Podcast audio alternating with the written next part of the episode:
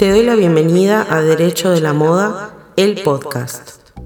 Soy Pam Echeverría, creadora de la cuenta de Instagram Derecho de la Moda y del Fashion Law Classroom, primera escuela online dedicada enteramente a la enseñanza del Fashion Law para estudiantes y profesionales de Argentina y el mundo. Soy abogada de profesión y además también soy emprendedora, conferencista y profesora en varias universidades. ¿Querés saber qué es lo más importante de todo? Soy amante de la moda desde que tengo recuerdo. Es mi pasión. Desde el año 2011 trabajo en Fashion Law y en ese camino tuve la suerte de conocer mucha gente y de adquirir mucha experiencia, tanto en el ámbito académico como en el desarrollo profesional. Además de eso, estoy especializada en moda y negocios y es desde esa formación que tengo global que ayudo a emprendedores y empresas del sector a concretar sus sueños. En este podcast te invito a recorrer esta fascinante disciplina y caminar esta pasarela del derecho de la moda juntos. Quédate ahí.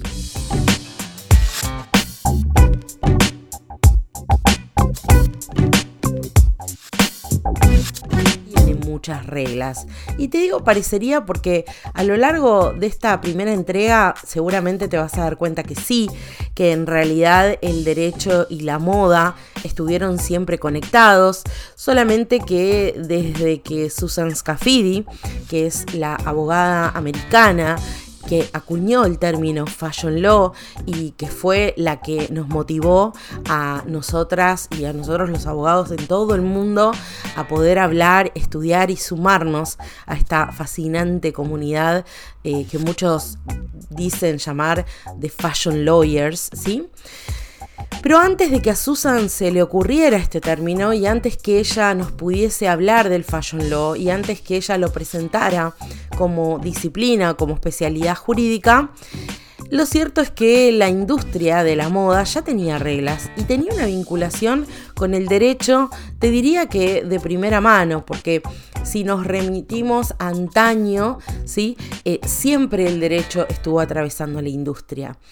Y no solo por una cuestión lógica de que la industria de la moda, como cualquier otra industria, se rige por normas jurídicas, sino porque también dentro de la industria misma existían desde el momento cero una serie de reglas eh, que nos da la pauta de que en realidad había una vinculación y que lo novedoso en términos de derecho de la moda tiene que ver con la presentación de esta disciplina como una disciplina jurídica, como una especialización que nos convoca a todos los abogados alrededor del mundo a estudiarla de una forma particular, porque en definitiva la industria de la moda tiene eh, ciertas particularidades que la hacen distinta, que la hacen especial, que requieren de nosotros, los abogados, que tengamos un ojo en determinadas cuestiones, como pueden ser otras disciplinas, otras ciencias sociales como la psicología, otras áreas de investigación como son los negocios y el marketing ¿sí? Estas son algunas de las cualidades que más allá de, lógicamente, ¿no? Eh, tener la cualidad de que sos abogado, sos abogada, eh, pero además tenés que tener este tipo de conocimientos si querés desarrollarte en esta disciplina, ¿sí? De unos años a esta parte podemos ver cómo la industria también contribuyó en sí misma a que se desarrolle este concepto de derecho de la moda. Y te cuento por qué.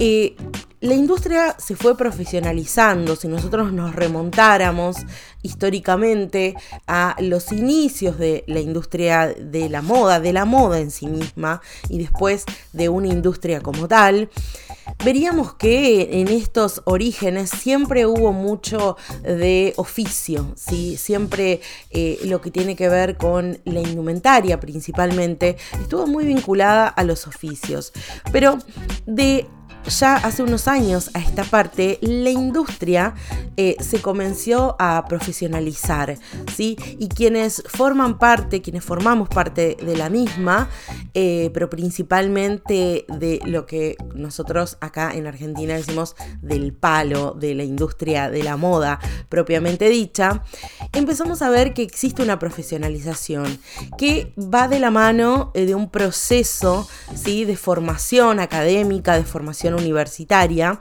en distintas eh, carreras, ¿sí? Eh, que están vinculadas no solo con el diseño de indumentaria, sino también con otras disciplinas que empiezan a eh, formarse y que empiezan a poner el ojo en la necesidad de especialización en función de la industria de la moda. Te doy algunos ejemplos. Hoy hablamos de marketing de la moda, hoy hablamos de psicología del consumidor aplicada a la moda, hoy hablamos de periodismo de moda, como especializaciones dentro de lo que son estas carreras más genéricas. Ahí un poco eh, fue quizás también... Eh, este apoyo o esta pata de la industria que te comentaba que motivó a que nosotros los abogados nos sumáramos a esta tendencia, si se quiere, y empezáramos a figurarnos cómo el derecho puede especializarse en la moda y en ese sentido darle un marco de asesoramiento mucho más efectivo, ¿sí?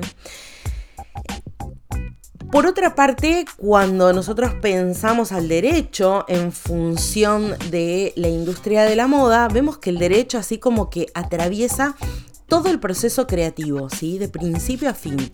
Desde el momento en que el diseñador eh, empieza a concebir eh, su diseño hasta el momento en que lo vende, pasando por el proceso productivo, pasando por aquellos contratos que, que tiene que celebrar a los efectos de poder producir, a los efectos de poder comercializar, a los efectos de generar alianzas, a los efectos de contratar personal, ¿sí? Entonces, quienes somos abogados vemos que el derecho de la moda une un montón de las ramas tradicionales del derecho, como las conocemos, los abogados, ¿sí? Y vemos que tiene una vinculación con el derecho laboral, con el derecho civil, con el derecho internacional privado y público, con el derecho público, con los derechos humanos, ¿sí? con la propiedad intelectual, que sobre esto seguramente te haga alguna entrega particular, porque me parece, no solo porque yo soy especialista en este tema, sino porque también me parece que merece un capítulo aparte. Y así como a modo de spoiler te digo que el derecho de la moda no es solamente propiedad intelectual, por más que algunos así lo quieran eh, plantear.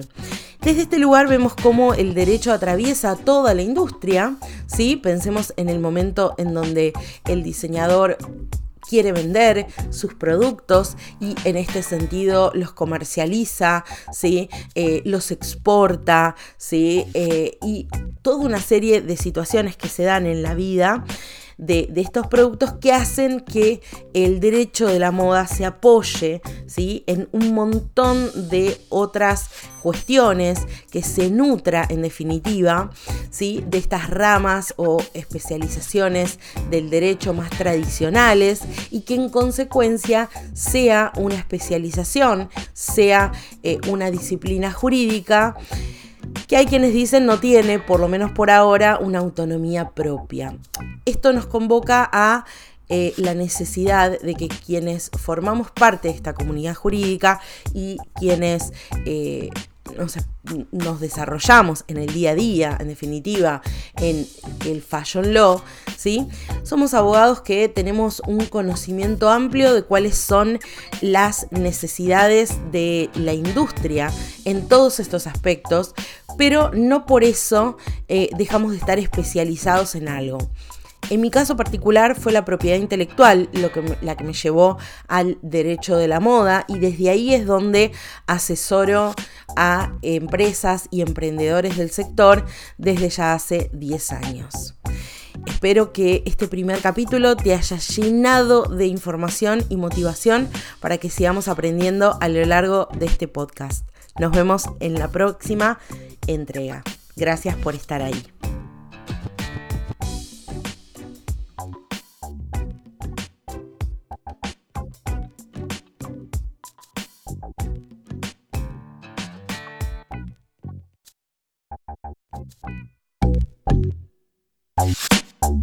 Bye.